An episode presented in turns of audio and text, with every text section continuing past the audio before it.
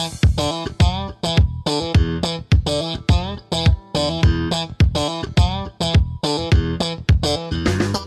Fala galera, aqui professor Enson Portela falando e no podcast de hoje nós vamos bater um super papo sobre estruturas pré-fabricadas e pré-moldadas. Você sabe qual a diferença entre esses dois tipos de estruturas? Quais são as vantagens? Quando aplicar? E os custos envolvidos? Será que são estruturas realmente mais caras do que estruturas convencionais de concreto? E a velocidade de produção? Todas essas perguntas serão respondidas ao longo desse episódio com o nosso entrevistado, o engenheiro Aquiles Ponte, um dos donos e sócios da TIA Engenharia engenharia, uma das maiores empresas do Brasil nesta área. Então fica comigo até o final que eu te prometo que, como sempre, vai valer a pena. E para gravação desse podcast, eu tenho aqui comigo na mesa a Yasmin Costa. Fala galera, um prazer estar aqui com vocês hoje. Bora aprender engenharia? E claro, o nosso convidado, engenheiro Aquiles Ponte. Tudo bem, pessoal? Prazer estar aqui com vocês, poder agregar aí para conhecimento sempre é bom. Beleza. Aquiles, nós aqui, o nosso modelo de podcast, nós sempre começamos pedindo para o nosso entrevistado falar um pouco da sua carreira profissional, o que é que você já fez dentro da engenharia. Então eu gostaria de começar esse episódio pedindo para você falar um pouco mais do Aquiles e pegando o gancho falar da própria TIA, que é uma empresa de pré-fabricado, né? Não é exatamente pré-moldado, a gente vai já explicar isso adiante. Conta aí pra gente um pouco da tua história, quando é que vocês começaram, o que é que vocês já fizeram e o que é que vocês estão fazendo. Primeiramente, meu nome é Aquiles Gadelha Ponte, eu me formei em engenharia civil aqui na UFC. Depois de me formar, eu fui fazer pós-graduação fora, na área de gestão de negócio, com ênfase em, viabilidade de empreendimento, bem a parte de finanças e viabilidade de negócio, mas muito aplicada à engenharia. Quando eu retornei, o Zé de Almeida, junto com meu pai, tinham iniciado uma empresa de pré-fabricado, que veio de construtora, mas depois migrou para a área de pré-fabricado, era uma indústria de pré-fabricado pequeno. E aí o desafio era a gente iniciar a fazer obras diferentes em pré-fabricado, que no Nordeste não era muito comum. Já existia essa tecnologia do Brasil, mas no Nordeste não. A primeira coisa que a gente buscou naquela época, em 97, 98, foi ir atrás de softwares que pudessem agregar ao tipo de produto que a gente queria fazer. Então, software que você diz de projeto. De projeto, é. Porque como projetar em pré-fabricado, ele difere um pouco de um projeto de estrutura moldada em loco, que é o mais convencional, existe algumas particularidades relativas a ancoragens e a conexão entre as peças que a gente queria aprofundar um pouco. Então a gente viajou para os Estados Unidos, comprou alguns softwares e fez um meeting, né, uma reunião aqui entre os calculistas, para distribuir esses hard lock na época e disseminar esse conhecimento. Os nossos calculistas eram excelentes profissionais, mas era bom a gente trazer algo específico do pré-fabricado para que eles tivessem facilidade em projetar isso dentro das normas, no caso as normas americanas. E aí, avançando um pouco mais, a TIA, daí então começou a trabalhar basicamente mais com o quê? O que, que de obras vocês fizeram? Como é que funcionou? Dito isso, né, a gente iniciou uma inserção no mercado que anteriormente no Nordeste não era muito da área do pré-fabricado, que foi das edificações de múltiplos pavimentos. Então a gente tem um, uma linha de produção de laje alveolar, que é uma laje protendida feita em pista. A gente usa muito a parte de proteção para as vigas, e isso possibilitou a gente atingir vãos maiores, além do fato de que a gente utilizava uma estrutura para multipavimento hiperestática, ou seja, essas ancoragens, uma vez pronta a estrutura, ela funcionava como estrutura moldada em loco, reduzindo a quantidade de armadura e trazendo vários benefícios estruturais, mesmo sendo uma estrutura pré-fabricada. Tá, você falou aí que começou a vencer vãos maiores. Qual a ordem de grandeza desses vãos passaram a ser? Bom, para estruturas, vamos dizer, convencionais, eu estou falando aí de shopping center, estruturas comerciais, hospitais, edifícios, garagens, esse tipo de obra, os vãos convencionais variam entre 7, 7,5 até 12 metros, mas o mais comum é 7, 8 a 10 metros. São as modulações que a gente chama, né? E as sobrecargas variam, obviamente, de acordo com o uso, né? For um supermercado, uma área frigorífica de supermercado, você tem sobrecargas aí mais altas, 1.000, 1.500, até 2.000 quilos por metro quadrado. Shopping já cai bastante, se for edifício garagem, um pouco menos, enfim. Mas basicamente obras comerciais, são esses tipos de obra universidades, escolas, edifício garagem, shopping center, edifícios comerciais em geral, indústria, todo tipo de edificação que era de múltiplos pavimentos, a gente passou a ser muito competitivo com essa tipologia de peça da gente. Sim, nós temos muitos ouvintes que ainda estão começando na engenharia. Primeiro, você poderia explicar exatamente o que é o viés dessa estrutura, o que significa uma estrutura pré-fabricada, pré-moldada, apesar de que o próprio nome já embute uma certa explicação. Quais que são as vantagens e desvantagens desse método e estruturas pré-fabricadas e pré-moldadas são exatamente a mesma coisa, não? Bom, vamos lá, por partes. Não, a gente procura fazer uma distinção entre o pré-moldado e o pré-fabricado. A distinção é bem simples. O pré-moldado é uma peça pré-fabricada, porém no local de aplicação, ou seja, no canteiro de obra, basicamente. Enquanto que a pré-fabricada ela é feita em um ambiente industrial, ela é feita em geral em uma indústria e transportada até o local de uso da peça. Por que essa distinção? Porque uma coisa é o controle de qualidade na indústria, outra coisa é o controle de qualidade na obra, além da questão logística, de você ter funcionários trabalhando em um ambiente fixo ou num ambiente de obra que é muito mais desfavorável, tanto técnico como economicamente em geral. Agora, obviamente existe tipologias de obra que tem que ser pré-moldada pelas dimensões da peça ou alguma particularidade. Essa é a primeira diferença pelo que você está falando aí, no caso, pro pré-fabricado, o controle de qualidade seria um pouco maior, né? Bem mais rigoroso. É, e mais fácil, além de mais rigoroso, mais fácil, porque quando você está na indústria, você já tem um laboratório, você já tem uma equipe de apoio mecânico, você trabalha sempre numa condição em solo. O que é em solo? Às vezes na obra você tem uma condição de trabalho que você tem que fazer peça numa situação que você tem que está o funcionário mais elevado, enquanto como se fosse na obra em si, né? Enquanto que na fábrica você tem uma condição de trabalho normalmente coberta, normalmente tem um refeitório, uma estrutura de laboratório, enfim. Agora, complementando, o que é pré-fabricação ou pré-moldado? São peças que são feitas fora da posição de montagem final, ou seja, fora da posição de uso. Isso é uma industrialização, ou seja, você vai fazer uma montagem. Com isso, você reduz a quantidade de processos na execução final. Então você faz muita coisa em paralelo, então você ganha muito tempo e você precisa de uma racionalização, o que faz com que todos os outros sistemas tenham também a mesma característica, gerando economias e um ganho de qualidade substancial, né? A gente fala aí, né, de um certo ponto, de muitas coisas boas. O que que a gente poderia colocar como desvantagem desse método comparativamente ao método, digamos assim, convencional de, de moldagem loco? Não existe método final, né? Cada método, cada processo, cada sistema estrutural, ele tem suas vantagens e desvantagens. Não existe nada absoluto, né? Então eu costumo dizer, existe, no caso, vou dar um exemplo aqui típico, edificações residenciais de prédios de múltiplos pavimentos, eles têm uma velocidade naturalmente mais baixa, não precisa ser uma obra muito rápida. E tem uma repetitividade de forma muito grande, vãos pequenos. Então nós não somos tão competitivos. Normalmente são áreas de cidade que tem um acesso difícil, não tem como colocar guindastes maiores para içar as peças. Então a desvantagem do nosso sistema é a dificuldade logística. Então alguns tipos de obra ou é inviável ou ela vai ficar mais cara de executar no sistema de pré-fabricação. Isso é uma desvantagem.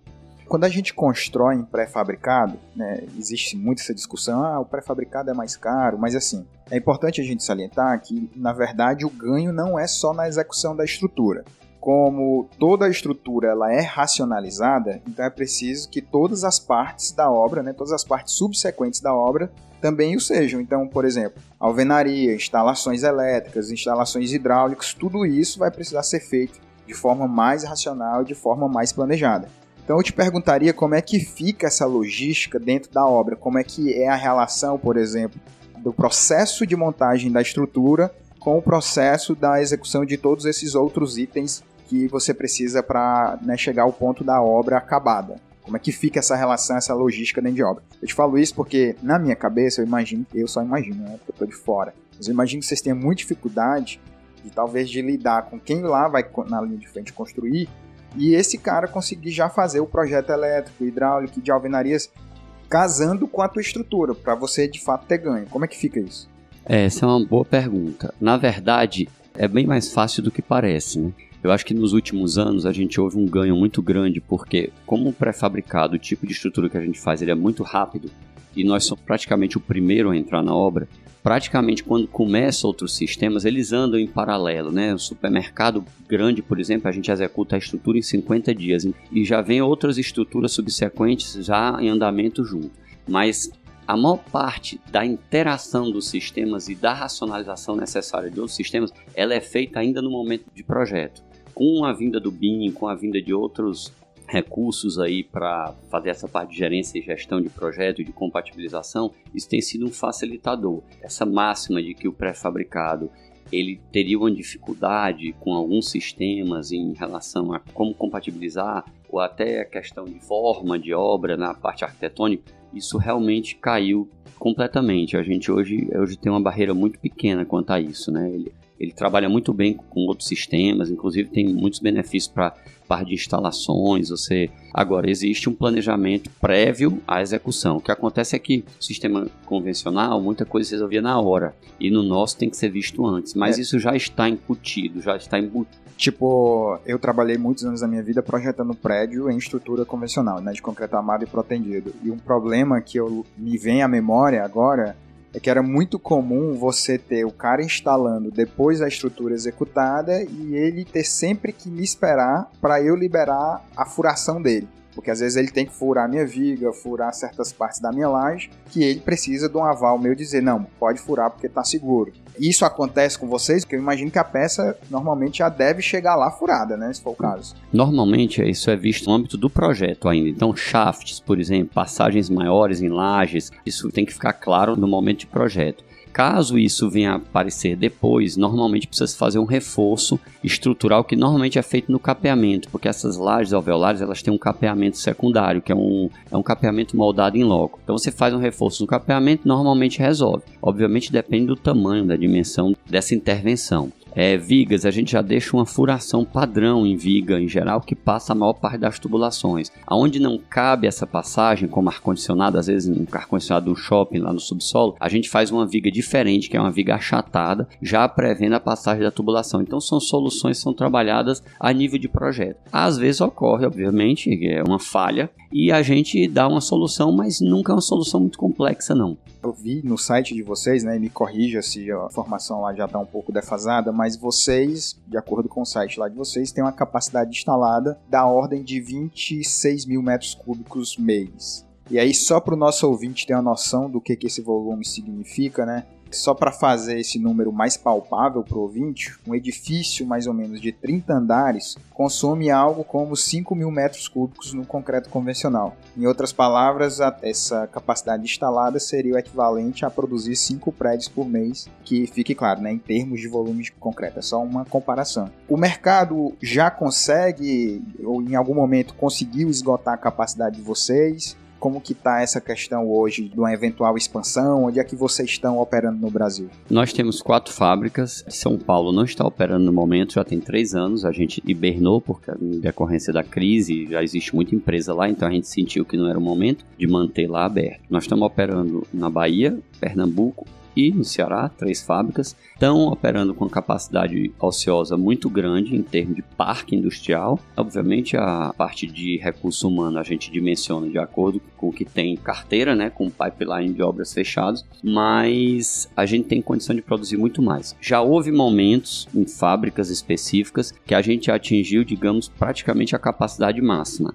Aí, como eu estava conversando, é, 2012, 2013, quando a gente fez obra para a Copa do Mundo, que tinha um prazo muito curto, estádio, estaleiros, fizemos muitas obras no desenvolvimento do Porto de Suape lá em Pernambuco, estaleiros também. Então houve momentos ali de pico que a gente atingiu uma capacidade plena de fábrica, né? Obviamente quando eu falo plena não é 100%, porque em indústria, principalmente indústria do nosso tipo, você não consegue atingir 100% perfeito porque tem muito equipamento pesado, então os equipamentos têm falha. Então considere aí uns 80% capacidade média como se fosse uma capacidade máxima da gente. Você falou aí que fizeram obras na Copa do Mundo. Vocês fizeram algum estádio em específico? O que, que de obra de Copa do Mundo você poderia nos falar? Fizemos. Na verdade, a gente fez um estádio que eu considero, né, uma obra, uma das obras, né, não uma obra, mas uma das obras mais importantes da TIA em termos de engenharia que foi a Arena Fonte Nova. A Arena Fonte Nova foi um estádio que foi demolido, então ele teve que ser construído não do zero, mas eu digo de menos alguma coisa, né? Porque ele foi demolido. A construtora era a Odebrecht, o consórcio Odebrecht OAS. Nós éramos contratados, subcontratados eles para fazer a estrutura, a superestrutura,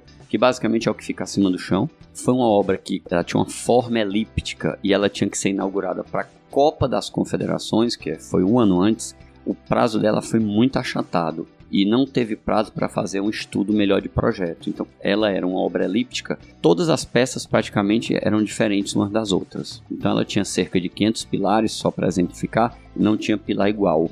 Ou seja, você não tinha um ganho de escala na sua produção, porque cada peça demanda a execução de uma peça em si. Né? Exato, eu tive si. que fazer formas que fossem fáceis de se modificar em questão de horas para entrar outra peça e fabricar no outro dia numa forma um pouquinho diferente do dia anterior fabricar novamente, que eu tinha que fabricar todo dia uma peça em cada forma. Então isso foi um grande desafio. Ela foi inaugurada para a Copa das Confederações dentro do prazo. Você tem lembrança de quanto tempo durou desde o momento que, digamos assim, vocês começaram até acabar? Assim, basicamente o que eu recordo em torno, a estrutura em torno de oito meses da obra toda. No caso, o projeto já chegou pronto para vocês e é, coube a vocês a execução ou vocês fizeram o projeto também?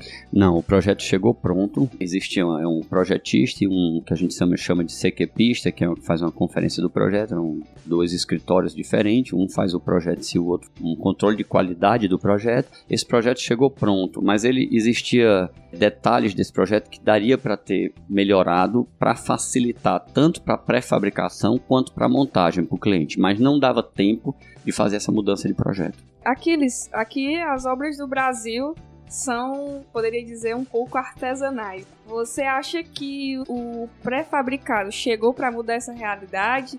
Já mudou? O que é que falta para esse modelo construtivo pegar? Quais são as vantagens? Olha, obrigado. Ótima pergunta. Assim, eu acho que hoje no Brasil os clientes buscam industrializar cada dia mais, ou seja, transformar o canteiro simplesmente num ambiente de montagem são montagem de vários itens e várias disciplinas trabalhando em conjunto em harmonia com um bom planejamento. Basicamente é isso que se quer. O que a gente nota é um aumento gigantesco da demanda por peças prontas para chegar na obra montar e ter o mínimo de serviço em canteiro. Costumo dizer que canteiro está muito sujeito a intempéries, né? E problemas diversos, greve, espaço no canteiro, problemas ambientais e, trabalhistas do tipo, você precisa ter refeitório, não é um ambiente ideal para refeitório. Então tudo que você pode fazer em ambiente fabril e levar, até os controles de qualidade e tudo, que são feitos em ambiente fabril são mais fáceis de fazer, é um benefício. Você trabalha em paralelo aqui na fábrica, faça chuva, faça sol, tá aqui as peças, depois é só transportar e montar.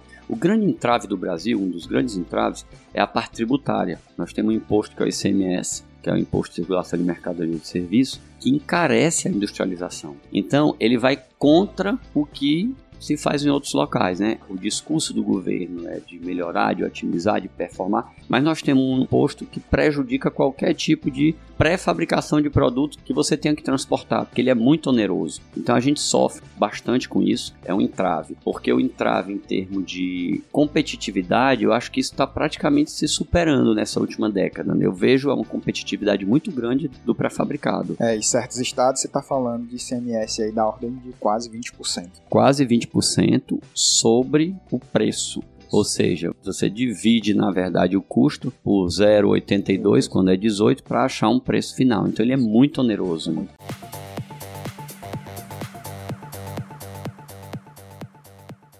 É, você falou aí do estádio da Fonte Nova, né, que foi feito em Salvador, na Bahia, para a Copa do Mundo. Você teria em mente alguma outra obra que você coloca assim, que digamos seria o seu cartão de visitas quando você vai por aí falar do, de concreto pré-fabricado e falar da TIA? Alguma outra estrutura que vocês fizeram que você diria assim, isso foi um case que para a gente foi muito desafiador, a empresa cresceu muito e foi muito bom?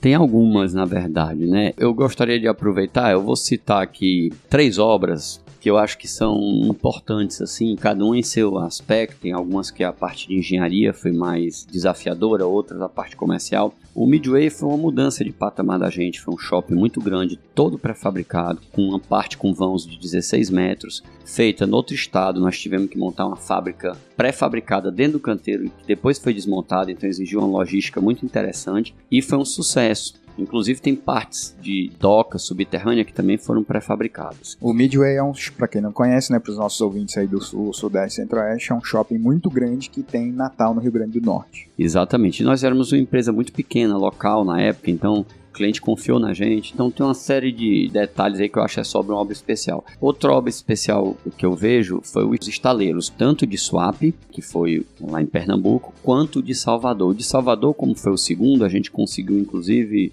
na parte de engenharia dar um passo a mais e fez a obra toda em concreto, fez uma treliça de concreto, tanto nos pilares quanto nas vigas principais. E essa obra acabou ganhando um prêmio máximo, três prêmios essa obra ganhou. E foi uma obra que foi com custo mais baixo do que o, que o cliente previa, inclusive o cliente tinha um dos sócios, ele era um sócio tecnológico, que era Kawasaki, ele tinha tecnologia em fazer estaleiro em aço. E o nosso projeto foi mais eficiente ele foi uma obra assim muito diferenciada em termos de engenharia devido a essa treliça, esse tipo de forma, a parte de transporte, o prazo. Foi uma obra realmente que gerou cases, então gerou inclusive cases, tendo várias palestras em vários eventos sobre essa obra. Foi uma obra bem interessante também, feita num prazo bem curto, de sete meses. Uma obra bem bacana. E a terceira obra? A terceira obra, eu citar uma obra aqui local, acho que o centro de eventos foi uma obra que foi desafiadora também, porque o prazo era muito curto, o governador, acho que o governador tinha que inaugurar ela, uma data de inauguração, ela era uma obra grande, né, ela tem vãos grandes, as peças são grandes, e a gente tinha um prazo muito curto e a gente estava ali com uma certa dificuldade no primeiro momento de atingir o prazo. No final a gente conseguiu fazer todo o escopo ou seja, é, ele é, eles são duas naves com uma parte elíptica no meio, a parte elíptica é pequena, mas ela é moldada em loco, e as duas laterais toda pré-fabricada. A gente fez as duas laterais e atendeu o prazo, uma obra que eu acho que aqui foi bem marcante. Assim. É, eu acho que vale a pena fazer um esclarecimento sobre essa grande vantagem que tem o concreto pré-fabricado ou pré-moldado, né? Que é essa questão da velocidade de execução da obra. Só para você ter uma ideia, por mais que assim, no preço do metro cúbico, o material em si, no primeiro momento, ele possa ser mais caro, você tem, por exemplo, né, eu vou dar um exemplo aqui de um supermercado. Se um supermercado que fatura alguns milhões de reais por mês, ele consegue abrir 10 meses antes do que seria a estrutura executada no concreto convencional, você está falando que aquela edificação, né, o supermercado em si, faturou algumas dezenas de milhões por conta da entrega mais rápida da estrutura e, consequentemente, por ele abrir o negócio dele mais rápido. Então, a conta que o cara faz, ele não pode fazer a conta somente no material si, ele tem que fazer a conta considerando a cadeia inteira, considerando, inclusive, que ele vai abrir o negócio dele antes e o faturamento dele vai acontecer com alguns meses de antecipação aqueles eu tô aqui com uma pulga atrás da orelha, eu consigo reutilizar uma peça de pré-fabricado? Por exemplo, eu consigo desmontar e depois montar de novo? Sim, dependendo da estrutura. Em geral, isso é muito raro, é muito difícil acontecer. Até porque, como eu falei, normalmente as estruturas de múltiplos pavimentos, ou estruturas mais pesadas, elas são feitas com as ligações rígidas, então elas funcionam como estruturas hiperestáticas. Então, para você depois desmontar, na verdade não tem como, você acaba tendo que destruir ali e fazer na verdade uma demolição. Mas existem galpões, principalmente galpões, estruturas mais CDs e tal, que é possível sim você já projetar para ser desmontada transportada depois. Até porque a durabilidade dessas peças hoje em dia são muito elevadas. Então, até por uma questão ambiental, o problema da desmobilização ou demolição de estruturas já é uma preocupação que existe em questão de sustentabilidade. Então, por exemplo, você faz um estádio, daqui a 40 anos ele está obsoleto, você vai ter que demolir e dar fim naquele concreto. Então, será que precisa ter um concreto durabilidade de 100 anos, que é mais caro, inclusive? Então, essas questões estão em, em pauta em alguns organismos internacionais, que a gente fez, fez um seminário na Espanha e se debatia muito sobre isso, a questão da sustentabilidade em relação à durabilidade do concreto, porque as estruturas ficam também obsoletas, né? Uma coisa também que você falou, isso que eu vou citar aqui, em geral o metro cúbico do pré-fabricado, que é um número que se gosta de olhar muito. Metro cúbico de concreto, quanto custa? A estrutura pré-fabricada é uma estrutura mista, na verdade. Ela tem concreto e aço. E o aço, como material, ele é mais caro do que o concreto, mesmo na estrutura de concreto. Em geral, ele pesa mais. A matéria-prima é mais cara. O concreto também ele evoluiu muito como produto por causa das adições do próprio cimento nos últimos anos. Paulo Helene tem uma palestra que ele fala que os arranha-céus no mundo antigamente eram todos em aço, a grande maioria pelo menos. Hoje a maioria é em concreto. O concreto ele evoluiu mais rápido e ele protege o aço. E ele usa o aço aonde o aço vai ser mais solicitado. E é um aço que não precisa ser de uma qualidade tão alta porque ele está protegido. Então, o metro cúbico ele pode até ser um pouco mais caro do que algumas outras estruturas convencionais. Só que normalmente você tem estruturas mais esbeltas. Então, o que importa é o preço total. Um shopping pode ter um volume um pouco maior se for um sistema moldado em loco e um volume um pouco menor se for pré-fabricado, mas há um custo um pouco maior do metro cúbico e acaba que uma coisa compensa a outra. Realmente o prazo, como você falou, dando exemplo do supermercado, outro bom exemplo são os shoppings. Shopping é importante inaugurar perto do Dia das Mães, do Natal, universidade, escola tem que inaugurar antes da data de início, que são as matrículas. Então o prazo passou a ser uma coisa muito preponderante na decisão dos clientes. Falando ainda de concreto, hoje vocês, como é que é feita a concretagem dentro da fábrica? Esse concreto de vocês, ele é algum concreto especial? Vocês mesmos que fabricam o concreto aqui? Vocês têm uma concreteira aqui ou ela vem de fora? Como é que é feito? Não, é todo o concreto da TIA é feito dentro das fábricas da gente, inclusive a mistura não, não é feito em caminhão betoneiro, a mistura é feita em misturadores planetários, que têm uma eficiência maior e são os volumes menores. Exatamente pela esbeltez das peças, a gente tem um volume de misturador médio aí em torno de 2 metros cúbicos. Então, enquanto que um caminhão são 6, 7, 8 metros cúbicos, a gente usa de 2 em 2 aproximadamente, porque as nossas peças elas são mais esbeltas. Não, não diria que nosso concreto é especial, mas a gente sempre usando concreto de ponta, né? Hoje a gente não usa, por exemplo, alto adensável, que é muito usado em indústria de pré-fabricado. A gente não usa, TA não usa, mas ela usa um concreto de alta trabalhabilidade já há mais de, sei lá, 15 anos que é um concreto também muito adequado, porque ele tem um tempo de manutenção maior e a gente não tem muito padronização dos agregados aqui. Então o autoadensável é muito sensível. Para evitar a gente ter problema de segregação ou perda de peça, a gente acha que o melhor caminho é esse quase altadensável, tendo um tempo de manutenção maior. O que é que vocês chegam aqui a nível de FCK? O que é o FCK normal aqui? FCK normal aqui 45 MPa é normal, mas a gente já fez obra com 65. É assim, é possível hoje assim com certa tranquilidade fazer obras estruturais aí com esse patamar com tranquilidade. Os cimentos melhoraram muito. A gente já tem o cimento Ari, que é de alta resistência inicial, que é muito adequado para o nosso produto. Assim, essa faixa de 60 MPa é bem comum também. Você estava falando, né, que participou de um seminário na Espanha para discutir questões de durabilidade do concreto, mas existe algum estudo de durabilidade, algum estudo científico mostrando que a durabilidade de concreto pré-moldado é maior, muito maior do que a de um concreto convencional, porque você tem todos esses controles? Não, é na verdade a durabilidade independe se o concreto é um concreto convencional ou pré-fabricado. A durabilidade ela tem a ver muito com a porosidade do concreto. E a porosidade tem muito a ver, eu estou te falando assim de uma forma bem simplificada. A porosidade tem muito a ver com a resistência. Existe uma relação quase, não é linear, mas uma proporcionalidade entre resistência elevada e baixa porosidade. Baixa porosidade significa baixa entrada de água e ar que é o que pode atacar as armaduras, como eu disse, é uma estrutura normalmente mista, ou algum tipo de patologia, outro tipo de patologia que possa existir. Na verdade, um concreto desse de 50 MPa, que é o que a gente faz aqui corriqueiramente, né? Porque mesmo se o FCK de um projeto seja 40 ou 45, isso é o FCK, né? O FCJ, que é a resistência média real medida tem que ser maior por causa do desvio padrão. Apesar do desvio padrão na fábrica ser baixo, a gente usa uma certa folga né, no concreto, é uma estratégia da gente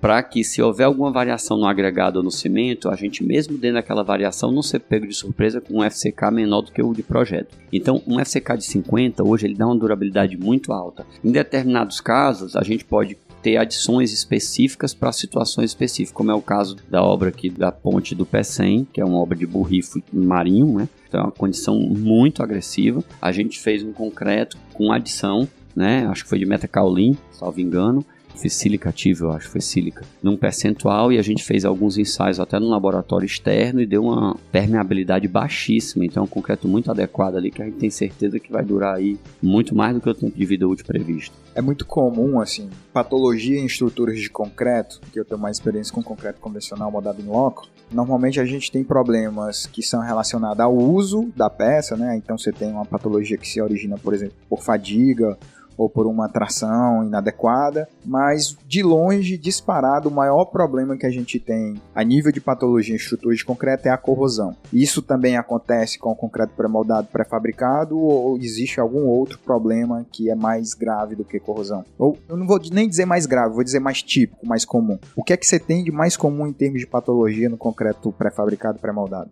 Eu vou voltar um pouquinho até para complementar. Muito importante esse teu ponto. A durabilidade ela está relacionada principalmente ao ataque às armaduras. Na maior parte dos casos a gente está falando disso. Existem outras patologias de concreto em si, como a tringita tardia.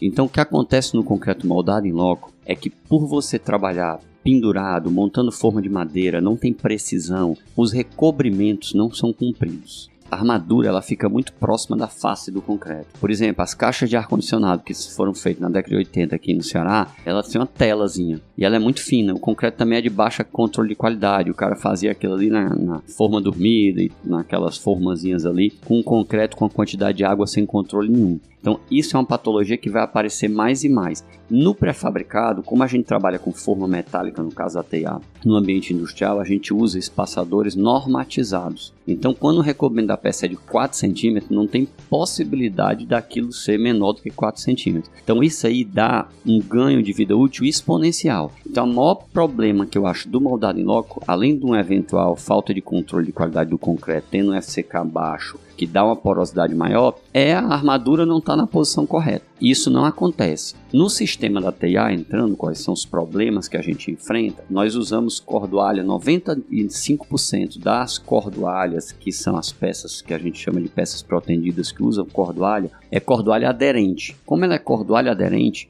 ela adere ao longo de toda a peça. Então não tem aquele problema de corrosão da ancoragem de uma cordoalha engraxada, por exemplo, entendeu? Então a gente se sente muito protegido em relação a essas questões de durabilidade no sistema que a gente usa, tanto por não ter ancoragem na cabeça, digamos assim, das peças, usando uma proteção cordoalha engraxada. Inclusive isso vale para uma eventual intervenção na peça posterior, por exemplo, vai fazer um furo na peça, pega uma cordoalha, ela quebra, ela parte, ela está esticada e solta no caso da engraxada. No caso da nossa, você vai seccionar a cordoalha, mas você não vai ter impacto, porque ela está toda aderida ao longo da peça. Então, assim, eu acho que durabilidade não é um problema que a gente sente muito. O problema que a gente tem que ter maior é, eventualmente, em algum ponto que tem alguma estrutura metálica ancorada na nossa estrutura, isso é um ponto de atenção que exige manutenção. Então, às vezes, tem um console metálico que foi deixado na peça para apoiar alguma estrutura metálica, então aquilo ali é um ponto de atenção que tem que ter uma pintura adequada, mas mais nesse sentido, sabe?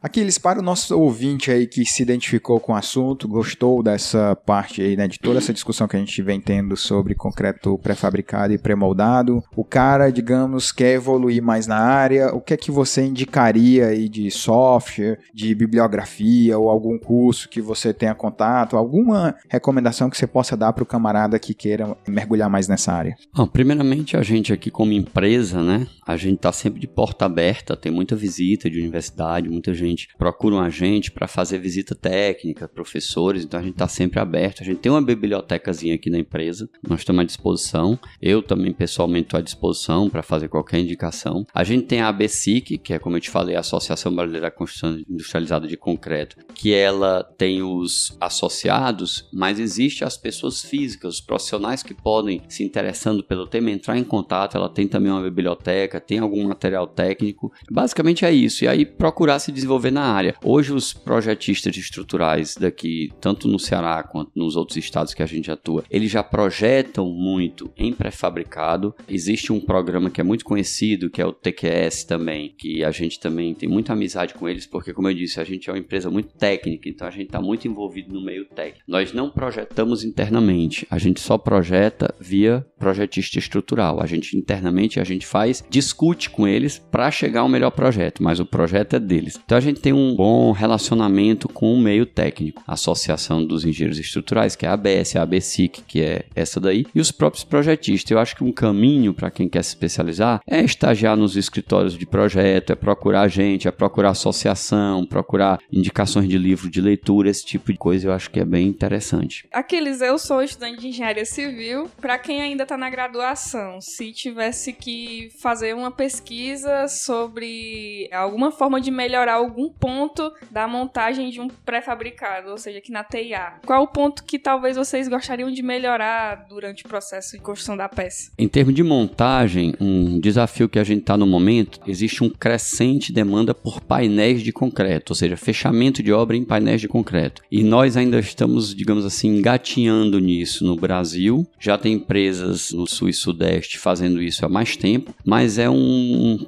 ponto que existe uma demanda crescente, eu acho que ela é irreversível, eu acho que a perspectiva é boa e eu acho que é um produto que tem o que melhorar tanto na fabricação, na leveza, forma de fabricar, que tipo de forma utilizar, é uma forma vibratória deitada, é uma forma em bateria vertical e a parte de montagem, os dispositivos de montagem dessa peça. Então eu acho que é um ponto bem interessante. É um desafio pra gente, inclusive, né? Às vezes falta um pouco de tempo, né? É, você falou em montagem aí, tô pensando aqui que por diversas vezes vocês precisam definir conseguir um comprimento de peça que permita o transporte nas rodovias públicas, né, para evitar maiores transtornos. Mas deve ter casos que é melhor você construir um braço da fábrica dentro da própria obra, né, o que seria inclusive a distinção entre o que é concreto pré-moldado e o que é concreto pré-fabricado. Como que essa decisão normalmente é tomada? É só uma questão financeira mesmo, tipo, ah, não, essa obra tem volume para a gente fazer uma fábrica lá, então financeiramente é mais viável, vamos para lá. Ou você tem outras variáveis aí e se tem outras, quais seriam essas outras variáveis no seu processo de tomada de decisão quanto a vou fazer aqui na fábrica ou vou fazer uma extensão da minha fábrica lá na obra do camarada?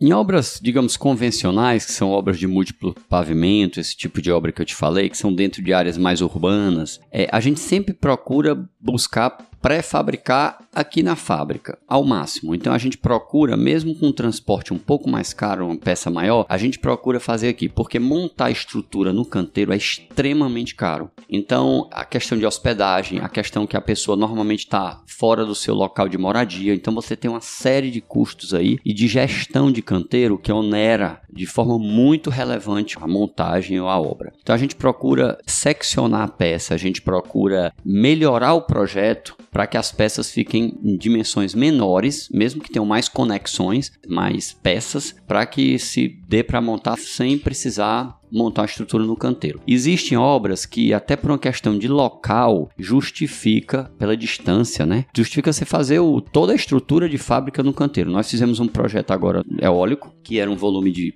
mais de 60 mil metros cúbicos de concreto. Peça menor tinha 23 metros e 50 toneladas. Uma carreta convencional ela vai carregar aí em torno de 12 metros e 27 toneladas. Então a peça tinha um dobro do tamanho convencional, tanto em peso quanto em comprimento. As rodovias do Brasil têm suas limitações, então ia ser muito oneroso isso. Só o custo de transporte justificava montar uma fábrica pela dimensão do projeto. Nós montamos uma fábrica no canteiro, mas tinha que ter alojamento para 300 funcionários, que funcionava até lavanderia tinha, para você ter ideia. A gente tem que, inclusive, nomear um prefeito entre os pessoal que está no alojamento. Existe todo um custo em cima disso, mas justificou e foi um projeto de sucesso. Então, eu diria que cada caso é um caso, né? É, é realmente a decisão é muito econômica e às vezes técnica, porque às vezes você está num local muito distante. Até falei num curso que eu dei, você está num, num local muito distante. Tecnicamente existe uma deficiência da equipe que está lá, então ele prefere pagar um pouco mais, mas ter certeza que o que está indo está indo de acordo, porque fazer lá cria um risco, né? Mesmo que seja mais barato, né? Tudo tem que olhar risco, custo. É como investir em ação. Às vezes você está investindo em ação, pô, tem, um, tem uma possibilidade de ganho maior, mas o risco às vezes é exponencialmente maior. Então você tem que estar tá dosando isso, né? Imagina, Também na, na engenharia você dosa isso. Imagina quem comprou OGX, né? Comprou a 20 reais e viu a ação chegar a 3 centavos, olhando só o potencial de lucro, né? Pois é, uma obra que atrasa, que dá um problema, que tem um problema técnico maior, é, ela fica muito mais onerosa. Então, você fazer essa análise aí macro, né, estratégica do risco que você pode correr com a redução do custo, às vezes não vale a pena a redução de um custo para o aumento do risco, né? Mas não é sempre que o cliente tem essa visão, né? Pegando um gancho do que você está falando, nessa questão de transporte, lá atrás você falou que às vezes a obra impõe uma logística complicada porque é uma obra dentro de um centro urbano. Por que, que é tão incomum, por que, que é tão difícil a gente construir edifício mesmo, edifício alto, tipo 20 e 20 e poucos andares, com o concreto pré-fabricado ou pré-moldado? Você já deu uma pequena sinalização disso, mas eu gostaria de ir mais fundo nessa questão. Tem alguma questão, digamos assim, estrutural, da análise estrutural, que bloqueia você fazer um prédio hoje de 30 andares em concreto pré-fabricado? Não, a gente tem total capacidade de fazer um prédio residencial de 30 andares todo pré-fabricado, inclusive os pilares, emendando os pilares. Estruturalmente, em termos de engenharia, isso está equacionado. Por que, que não ocorre? Como eu te disse, não existe sistema absoluto. E as edificações residenciais típicas aqui, vamos dizer, as do Ceará, a tipologia ela não é tão competitiva para o tipo de produto que a gente faz. Então, por uma questão mesmo natural, eu mesmo já me peguei em projetos que já solicitaram clientes, poxa, vamos fazer isso aqui pré-fabricado, vamos ver, eu disse, olha, esse teu projeto, do jeito que tá, o volume de concreto envolvido e a repetitividade, a velocidade que você quer, o pé direito muito baixo, é fácil de você fazer o sistema convencional, a gente não tem competitividade. Além disso, você tem que botar um equipamento de grua, um equipamento para içar. Normalmente os terrenos são muito pequenos e o acesso é muito ruim na cidade, muito restrito, inclusive com a legislação de trânsito não permitindo a entrada de caminhões grandes e tal. Então isso vai dificultando. Então acredito que essa tipologia ainda é muito competitiva no sistema convencional, mas existem gente aqui no Ceará, existem pessoas hoje buscando alternativas a isso e eu acho que vai evoluir. Mas hoje ainda é muito pela tipologia, não pela dificuldade de solução estrutural. Solução estrutural já tem. Prédios maiores, com vãos maiores, prédios prédios corporativos, eu acho que isso está mudando, principalmente já tem São Paulo, já tem alguns prédios sendo executados assim, no sistema pré-fabricado. Você tem conhecimento de, a nível mundial, o que, que de estrutura mais alta em termos de edifícios já se fez com pré-fabricado? Olha, te dizer o mais alto usando o pré-fabricado, eu realmente não sei te dizer. A gente visitou um a uns para você ter uma ideia, uma noção, há mais de 10 anos na Bélgica, eu visitei um que tinha em torno de 45 andares. Ele era todo pré-fabricado, um prédio comercial, tinha um núcleo de rigidez, que é a caixa dos elevadores, que era moldado em loco, e todo o restante do prédio era pré-fabricado. Ele tinha em torno de 40 anos, 45 andares, isso há 15 anos atrás. Você está falando aí de 130 metros, mais ou menos. É, 130 né? metros. É exatamente o mesmo tipo de peça que a gente faz, sem nenhuma diferença. A única diferença é que lá estava sendo executado um prédio alto, mas mesma lógica. Aquele na questão mundo, assim. Tem algum país que se destaca no uso do pré-fabricado? A Europa usa muito a pré-fabricação, vários países da Europa. Os Estados Unidos também usa muito, usa muito estrutura de aço. Os Estados Unidos é, é, usa muito tudo, né? Eu diria que é um país assim que, a parte, por exemplo, nós fazemos muita obra aqui, obra de viaduto, algumas pontes, né? Fizemos a ponte do Pecém, fizemos um viaduto aqui, agora o viaduto da Raul Barbosa com a BR. Esse tipo de obra nos Estados Unidos é, tem muito pré-fabricado e tem muito em aço também. Então eles são muito evoluídos nesse aspecto. A Europa também ela tem uma legislação, né? Ela tem as normas dela são muito adequadas, acho que são mais próximas até das normas brasileiras. Não é muito a minha área, essa área de cálculo estrutural em si, mas pelo que eu conheço, ela é uma norma mais próxima. Então, eles são muito eficientes no uso, eles têm a questão da sustentabilidade já mais evoluída, então eles procuram fazer peças um pouco mais esbeltas do que os Estados Unidos, que é o que a gente faz aqui por uma necessidade econômica. Mas são países muito evoluídos. Como eu disse, na Bélgica eu vi grandes fábricas, na Espanha, a Itália usa muito a pré-fabricação, eles são muito bons os italianos, tem muito equipamento. Para você ter ideia, as formas que fazem pré-fabricado, eh, no Brasil já vem de forma, que ela é toda hidráulica, ela abre e fecha sozinha, né? Você só faz ajuste para fazer pré-fabricado. Então há uma evolução muito grande nesse sentido, inclusive com novas tecnologias, a ideia é ir automatizando, indústria 4.0, já se fala em outras coisas aí bem mais evoluídas, né? A expectativa é grande. Vamos ver o que vai acontecer aí no futuro, né? Eu sempre peço, né, em todo episódio a gente tem a tradição de pedir ao nosso convidado que indique um livro e um filme para os nossos ouvintes. E obviamente isso não necessariamente dentro do nosso assunto. Então pediria que você falasse, indicasse uma leitura de algum livro que te impactou, que você gosta de ler, que te trouxe algum ensinamento ou que foi só um entretenimento e de um filme também. Bom, vamos lá. É, como hoje o assunto é um pouco técnico, eu vou escolher um livro que é um livro muito, muito desconhecido, que eu comprei num dia que eu estava no aeroporto, não lembro nem que aeroporto era, espera. Tava numa livraria, o voo atrasou, eu comprei o livro e eu li ele praticamente no voo, que chama Visão Privilegiada de Negócios. É um livro do Steve Gottry, que é um americano. Ele conta a história de uma empresa de publicidade que cresce e por problemas de gestão ela quebra e eles têm que voltar à estaca zero e se reestruturar. E é como é contado pelo dono, é um livro muito prático. Eu acho assim que foi um livro que me marcou muito em termos de gestão. Ele mostra muito os erros e os acertos e apesar de ser uma empresa americana de publicidade, isso é uma lição enorme para qualquer tipo de empreendedor. Como que a gente está tratando são negócios e negócio precisa de gestão,